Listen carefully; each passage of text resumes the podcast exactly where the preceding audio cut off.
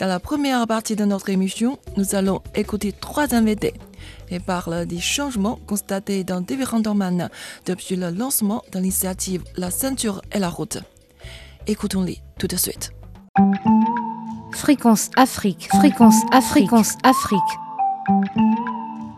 Sur CGTN Radio. Bonjour, je suis Christelle Ndayabaya, je viens de la République démocratique du Congo en Afrique centrale. Quand vous êtes dans un pays étranger, il est difficile de ne pas avoir le mal du pays. Mais en Chine, je peux me procurer des produits locaux de mon pays natal. Par exemple, les avocats frais d'Afrique. Les avocats frais d'Afrique sont emballés et expédiés depuis des usines kenyanes. Une fois arrivés au port de Shanghai, par voie maritime, ils sont vendus dans des villes comme Beijing, Shanghai, Guangzhou, entre autres. Certains d'entre eux finiront leur voyage dans mon assiette. En plus des fruits frais en Chine, vous pouvez également déguster de plus en plus de spécialités africaines telles que le vin rouge d'Afrique du Sud, les cacahuètes du Sénégal ou le café d'Éthiopie.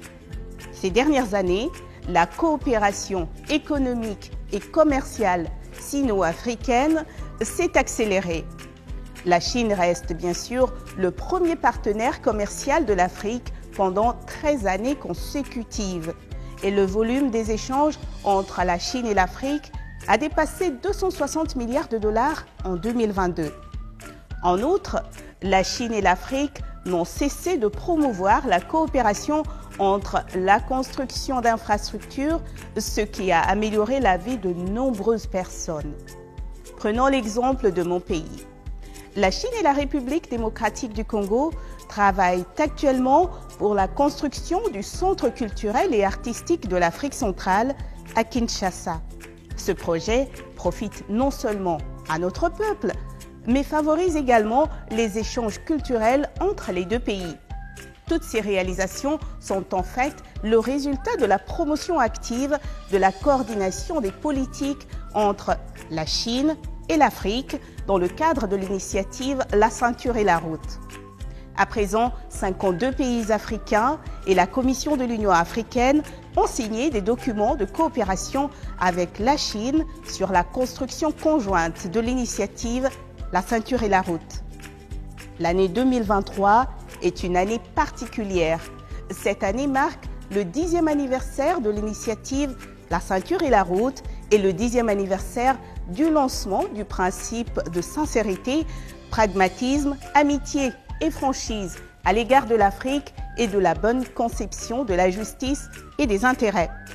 À l'avenir, je crois que la coopération sino-africaine sera plus dynamique dans divers domaines.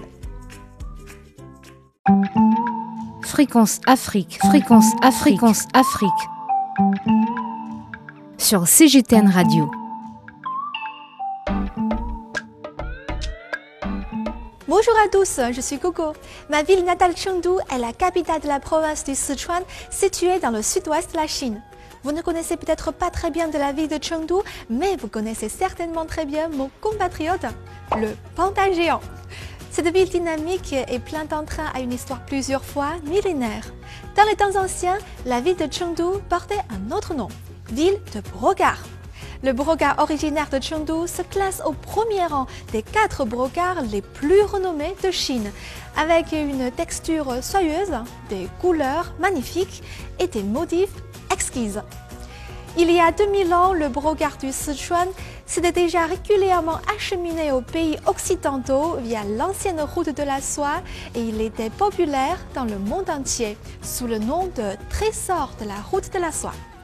La ville de Chengdu est également devenue une plaque tournante importante, reliant à cette époque les routes de la soie du nord à celles du sud. Aujourd'hui, plus de 2000 ans plus tard, les trains de frais Chine-Europe au départ du port ferroviaire international de Chengdu chargés de produits électroniques, d'articles ménagers, de produits mécaniques et voire de véhicules à énergie nouvelle naviguent de ma ville natale vers plus de 100 villes du monde entier.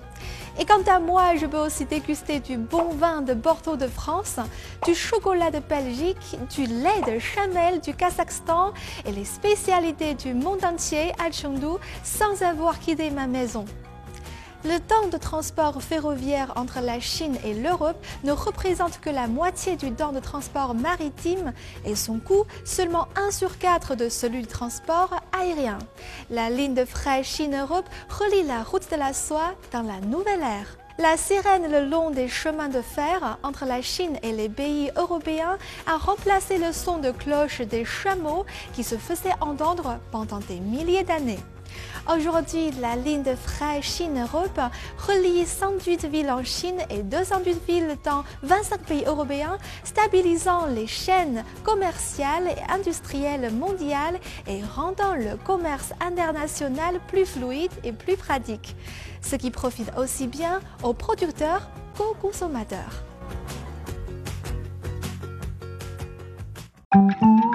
Fréquence Afrique, fréquence Afrique, fréquence Afrique. Sur CGTN Radio.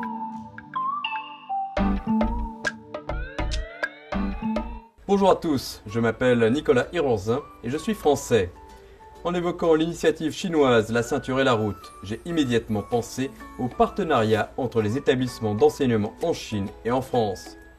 Parce que l'un des objectifs importants de la construction de la ceinture et la route est de bâtir une communauté éducative et de promouvoir vigoureusement la coopération internationale dans le domaine de l'éducation. La construction de collèges et d'universités est un moyen crucial pour promouvoir les liens interpersonnels entre les pays participants à l'initiative La ceinture et la route.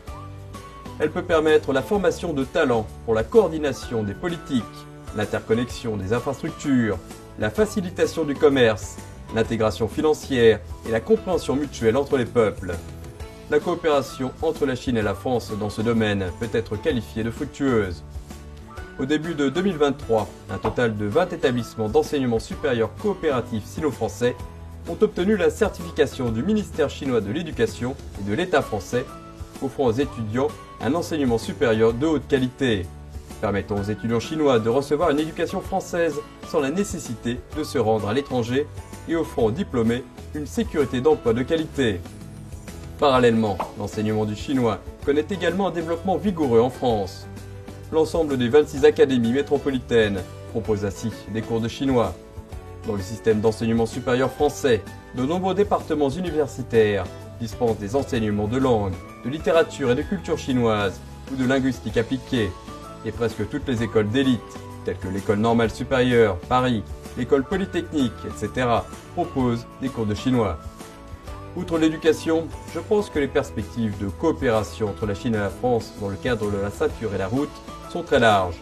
À l'avenir, les deux pays mèneront une coopération plus étroite dans des domaines fondamentaux tels que la politique, l'économie et la culture, et écriront ensemble un nouveau chapitre de la coopération sino-française.